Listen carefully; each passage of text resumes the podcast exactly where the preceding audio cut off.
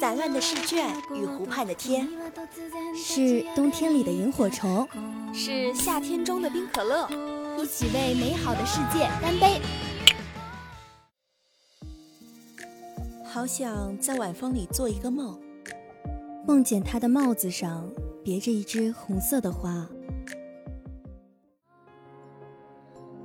彩霞编织的傍晚，咸而湿的海风。缱绻而温柔，有猫咪窝在藤椅里哼唱，守望着奔赴彼此的人们。要是人生有五次的话，想要住不同的城市，想要吃不同的美食，想要看不同的风景，然后在同一个周六与你相遇。跨越万千个夕阳，让我们把感动分享，让快乐延长。尊敬的各位旅客，我们的列车即将抵达终点站，祝您旅途愉快。我们到站了，你要去哪儿？no，转站朝西去，一起吗？这里是，这里是二零二号街一号店。本店货品种类丰富，样式齐全，欢迎光临，玩转青春。将军不会死，他他不能死，他答应了我爹的，他不会这样走。倘若没了将军，有朝一日我反了，谁来请我？谁来杀贼？我如同呓语般喃喃起来，空洞的双目所见之处，尽是一片灰暗。霍长轩抱住我，被我一把推开。他继续抱我，我继续推。几次之后，我乏了，任由他搂着我的身子，轻轻拍着我颤抖的脊背。皇后怀着身孕。该小心身子。他将下巴垫在我前额。西北的事，交由朕处理。从噩耗传来，到我做了决定，一共过了三十个时辰。我在交房消磨了两日，最终拾起了盔甲和武器。宗也没打完的仗，我要替他打完。我是穆州的皇后，是邱家的小姐，是三十万兵符的拥有者，也是这天下最想拿下叶荣的人。我没有理由再躲在京都安之若素，高枕无忧，更没有理由对宗衍的离去置若罔闻，置身事外。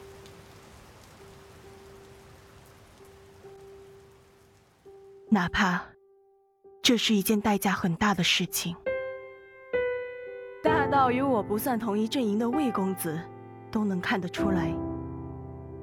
我让魏一峰帮我置办随军行李的时候，他几乎不敢相信自己的耳朵。娘娘想明白了，这个时候离开京都，且一去数月，只怕归来之时，就不知京城和大内是谁说了算了。呵呵。我又岂会不知呢？我一走，只怕霍长轩第一件事，就是撤了御林军中占了大半的我的人。朝堂之上，他也大可把我的党羽收拾干净。等攻下叶荣，再回京都，这里早已变了天。下一次朝臣揍我的时候，霍长轩兴许可以轻而易举。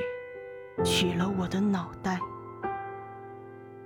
何况，何况娘娘还身怀龙种。我意已决，魏公子何必在意本宫死活？我笑着勾了勾他下巴，让他抬起头看我。况且，这不也该是你想看到的吗？我这个弄残了你爹的。终于恶有恶报，大快人心。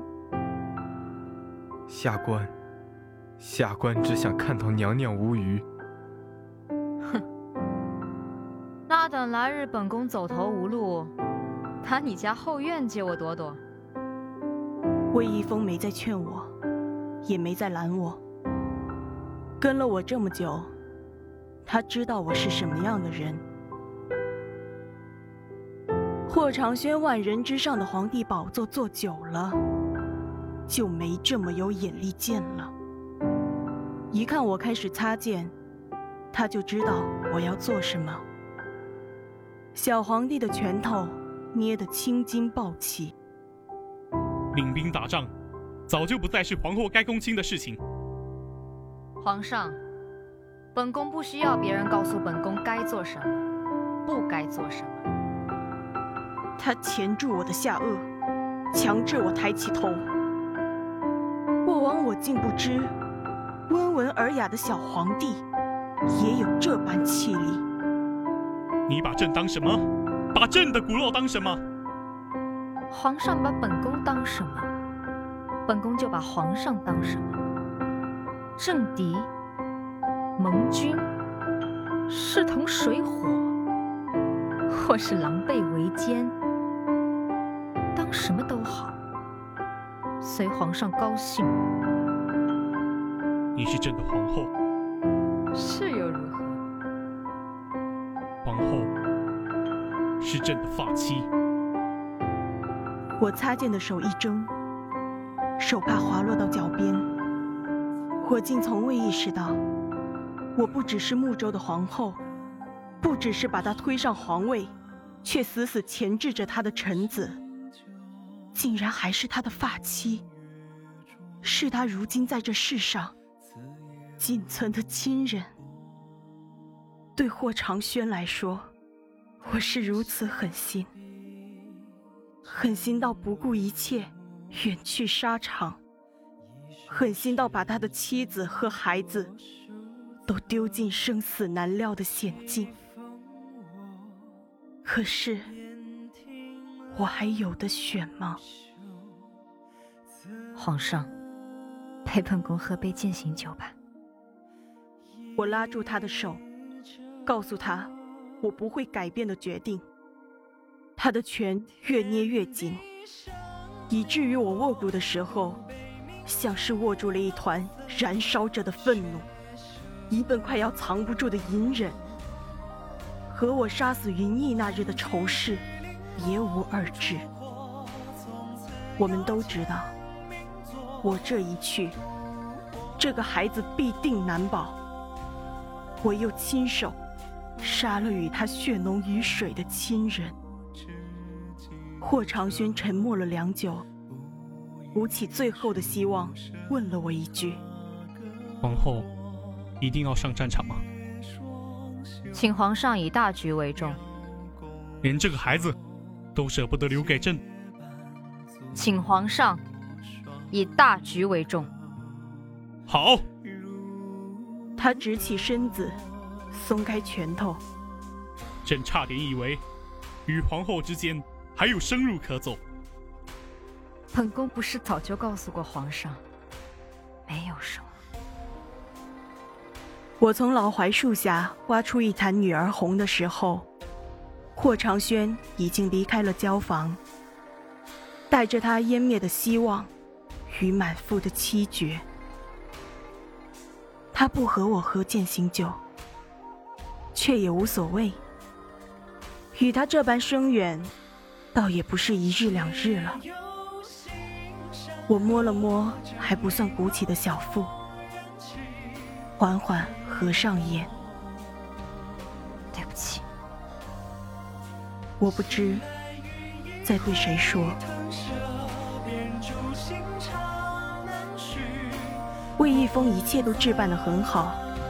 下官恳请相伴娘娘身侧，随行西北，直取叶荣。你一个文弱书生，都不一定能挨得住我一脚，还说什么上阵杀敌的荒唐话？乖乖在京都等我，我还等着有朝一日。流离失所了，能藏你家院子里躲追兵呢。可这波未平，那波又起，不知道西北有什么魔力。魏一峰就罢了，李安然竟然也要跟着去。娘娘，我也要随行。我捏了捏他瘦弱的胳膊，掐了掐他嫩得出水的小脸蛋。你去干嘛？歌舞表演吗？妖后莫要看不起人。我兄长早逝，李家只剩我一个女儿。我不想做皇宫里的金丝雀，我想让我爹见见我不让须眉的模样。小丫头求人办事，怎么也不知要有个好态度。还不让须眉？凭什么？美人计吗？哎呀，罢了吧，本宫伺候不起你。别回头路上再跟本宫一道暗箭。人还没到雍城，先被你给收拾干净了。我拍拍他的脑袋，示意他退下。我，我这一趟若动你一根手指头，不。若动了一丝害你的心思，叫我不得好死，不止，还叫我哥哥永不瞑目，叫我爹爹含冤而终。我将他浑身上下打量了一遭，见他视死如归的神态，思考片刻，然后点点头。好啊，本宫带你去。不过沙场凶险，生死由天，本宫可不保你性命。倘若真命丧西北，马革裹尸，你也得有着殉国的觉悟。一言为定。霍长轩依旧不死心。我走的那日，他领了百余侍卫，将我围困于宫门。我早料到这一出，我大可以掏出匕首抵在肚子上，演一出壮烈好戏。威胁霍长轩放我走，不然一尸两命。但我讨厌这些招式，我有更高效的法子。早在一宿前，我的人先围住了皇宫。霍长轩又怎么会想不到呢？早在我逼宫先皇之际，京都守卫、大内御林军几乎都被我管辖，区区百人。在我的铁骑面前，不过是小皇帝留住我的最后一场幻想罢了。听到宫墙外军队的声音，霍长轩对这场以软击石的负隅顽抗，轻易死了心。到底是朕错估了皇后，也错估了自己在皇后心中的分量。死去多时，皇上珍重。霍长轩的确错估了一切，但有朝一日，所有都会云开月明。怕就怕那一天太晚，晚到比结局还要再迟一点。此去西北，我们行进的很艰难。进雍城那日，同行的周太医和一路劳苦的我说：“娘娘脉象瞧着不好，这一胎。”怕是坐不稳了。意料之中的事情，经历了大悲与跋涉，也没想过这孩子能安然无恙。李安然听了这事，去镇上给我抓了些补气血的药材。你这忙里忙外是为个什么？若不是怕这娃娃有个三长两短，皇上知道了得难受，谁愿意搭理你这妖后？你是不是喜欢皇上？倘若当年不是你这妖后，我才该是瑞王妃。这倒是我首次听到这番典故，难免吃惊。李安冉身为朝中忠心耿耿的老臣李图之女，想来也确实该是老皇帝一早心仪的儿媳。偏偏后来我爹势力渐大，老皇帝又想有人制衡太子，文臣不够。老皇帝便想到了把武将世家的女儿许给瑞王霍长轩，让太子与我爹相互制衡。恰好那会儿李安冉年纪尚小，于是我才成了瑞王妃。竟在不知情中拆了这青梅竹马的一对，更没成想，我如今误打误撞，竟然将一桩憾事，又变成了美事。啊，难怪选秀那日，霍长轩如此偏袒你，生怕我做出些什么事儿。原来是有旧情在的。我将那药材熬的甜汤推到他面前，如此正好。你补补身子，赶快成全了皇上繁衍子嗣的念想。他却推了回来。皇上如今的念想是你毫发无损的归去。你现在的箭能射十丈远了吗？还还不能。倘若得胜回朝，我再好好教你。他撑着脑袋将我瞧了瞧。我有时候觉得，你也没那么像坏人，哼，好像比谁都通透，还比谁都高尚，就是这副模样，骗得皇上舍不得你，为一峰向着你，莫大人为你效犬马之力，可你骗不了我。倘若得胜回朝，我还是要杀你，为我哥哥嫂嫂报仇，还朝堂一片安宁。好啊。用我教你的剑法，射穿我的喉咙。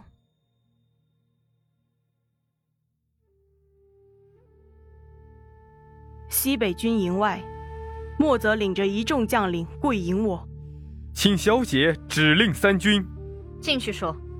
营帐内，我直奔主题：将军何故身亡？被敌军诱敌深入，连带着兵符下落不明。下落不明。就是还没有失手。是。那你信里写的战死？将军如今生死难测，臣唯有用这种法子，让此役由小姐领兵，才能与敌营一战。我一巴掌结实的落在他脸上，这是我第一次打莫泽，算计本宫。啊！莫泽熟练的跪下，臣不敢。你知道本宫离开一趟京城意味着什么？霍长轩和他的百官可能会把本宫的势力连根拔起。你想看我死啊？小姐，臣不敢。你可太敢了！好啦，今天的《玩转青春》朱颜辞镜前传到这里就全部结束啦。播音。玩转青春，采编龙贤，机务赫然，协众监听共同感谢您的收听，我们下周再见。